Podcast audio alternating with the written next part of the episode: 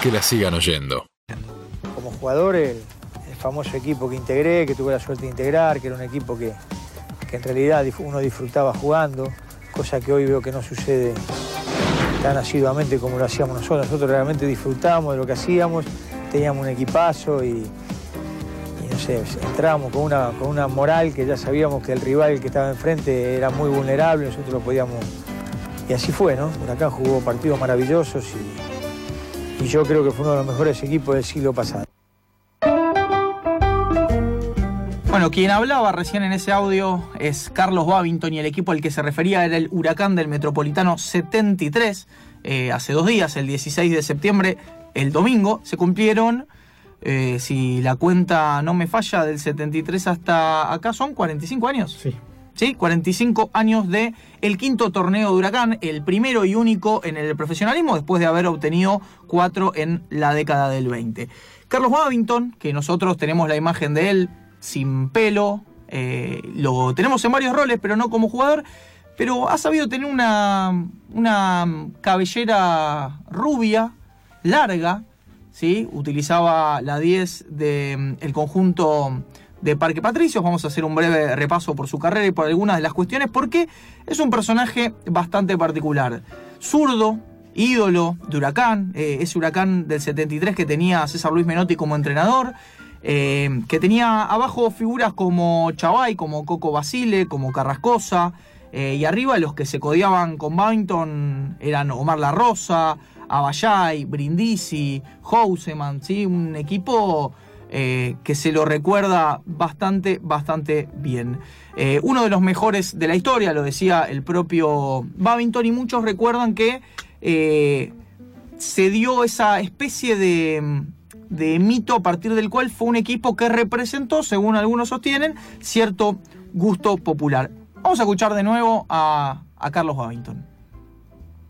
Yo digo, fundamentalmente se siente un profundo orgullo, ¿viste? Decir, este club está muy emparentado con mi vida, mi familia y yo corremos atrás de, todas las sensaciones que este club te da a través de mi historia. Yo te digo, más allá de estas tres cosas que está nombrando, primero fui hincha.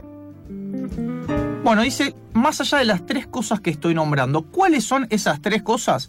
Son los tres roles que Carlos Babington ocupó en Huracán. Primero fue jugador, después fue entrenador y posteriormente fue presidente. El inglés, como se lo conoce a Babington, comparte este triple rol con eh, otros personajes del mundo del deporte. José Pepe Volante, ¿sí? de Lanús, Daniel Alberto Pasarela de River, el propio Babington en Huracán, ¿sí? Argentina 3, resto del mundo 2 con Frank Beckenbauer eh, en el Bayern Múnich y Santiago Bernabéu en Real Madrid. Como futbolista hizo toda su carrera en Huracán, jugó entre el 67 y el 74 y después entre el 78 y el 82. Hizo 126 goles en 305 partidos. Para un volante ofensivo, una gran cantidad de goles, no muy lejos de uno cada dos partidos, ¿sí? Nosotros hablamos muchas veces de volante con llegada, volante con gol. Bueno, Un gran número. Houseman, bastante goleador.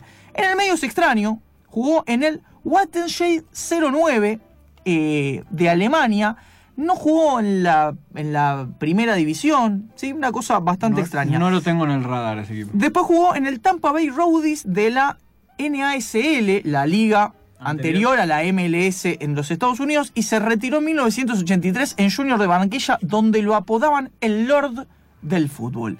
Buen apodo. En la selección argentina jugó 13 partidos entre 1971 y 1974. Jugó el Mundial de Alemania en aquel año junto a sus compañeros Carrascosa, Brindisi y Houseman.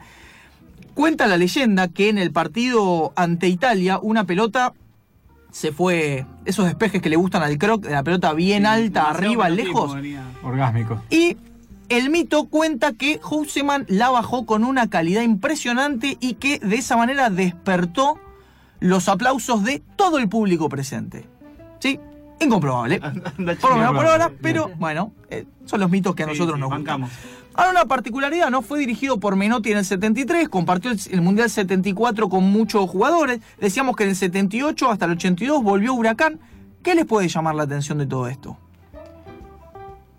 Digo, estamos hablando de década del 70, Menotti como entrenador, no jugó el Mundial 74. Que no fue Al al Mundial 78. 78. Exactamente, no lo llevó Menotti, que sí lo hizo jugar en su debut, un partido 1 a 1 ante España en el propio año 74. Babington formó parte de ese equipo, inclusive fue titular, pero para el Mundial 78, en el puesto de 10, estaba Ricky Villa, estaba Valencia, estaba Alberto Alonso, y se quedó afuera nada más y nada menos que Diego Maradona.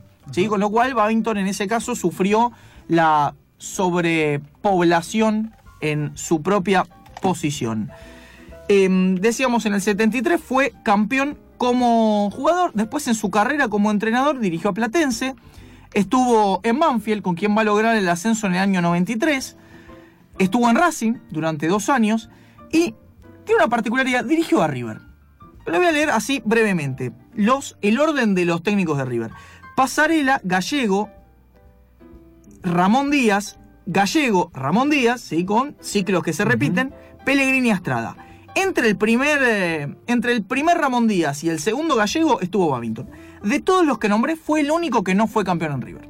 ¿sí? Dirigió muy pocos meses, las cosas no estaban funcionando bien, se fue. Todos los técnicos anteriores y los técnicos posteriores, inclusive los que se repiten, e inclusive en más de una etapa, habían salido campeones. Con razón no me acordaba que había sido técnico de River. Él No, fue, el, no fue campeón. el antecesor de Ramón Díaz. Volvemos un poco a su historia con Huracán.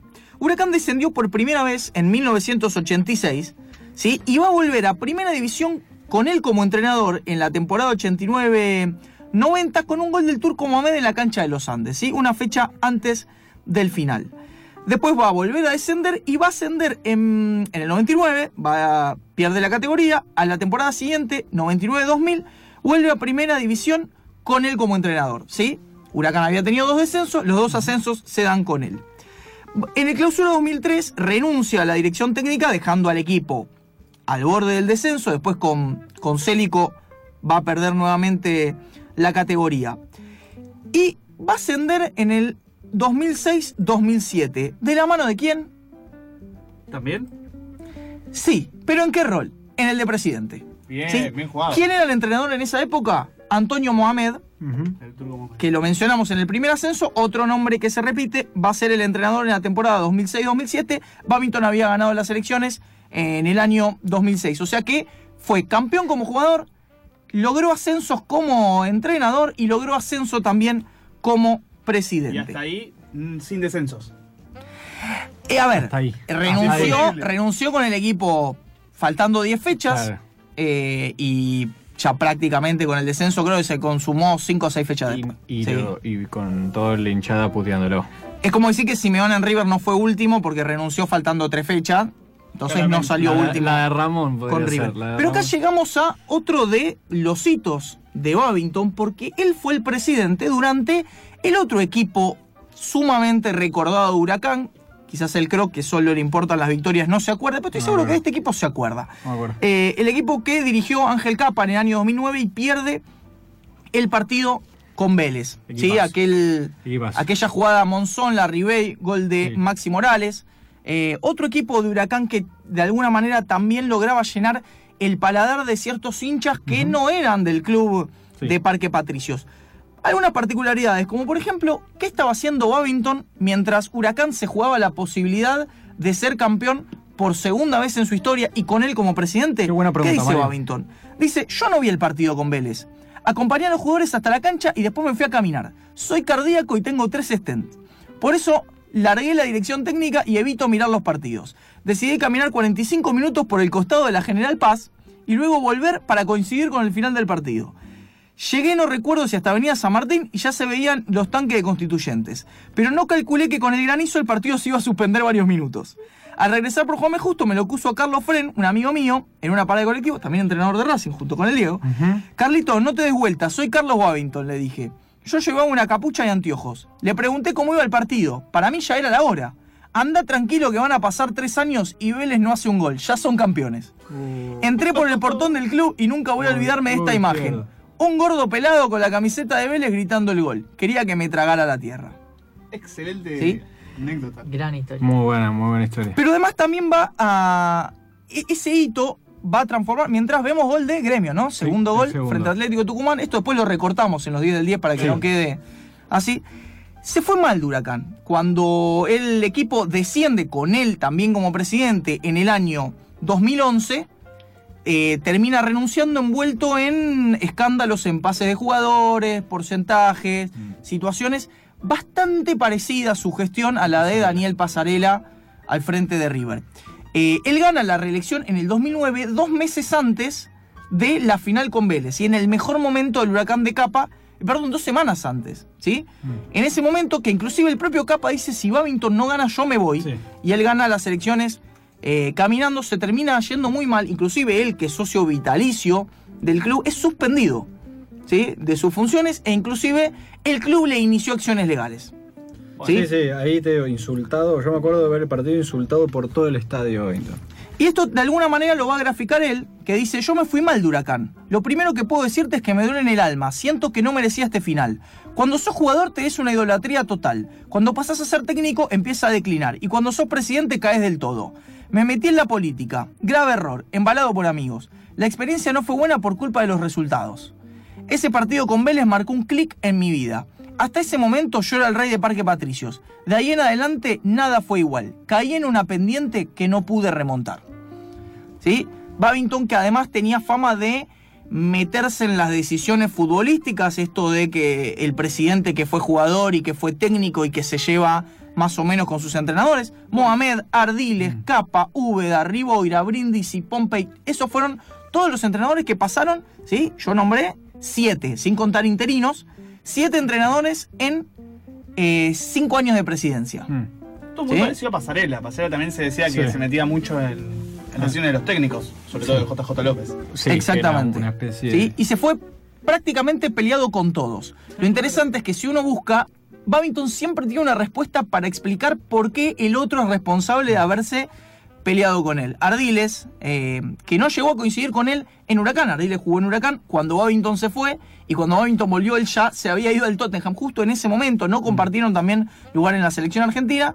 Dice, Babington es una persona muy especial, se crea muchas mentiras y él mismo se las cree. Que la sigan oyendo. Que la sigan oyendo.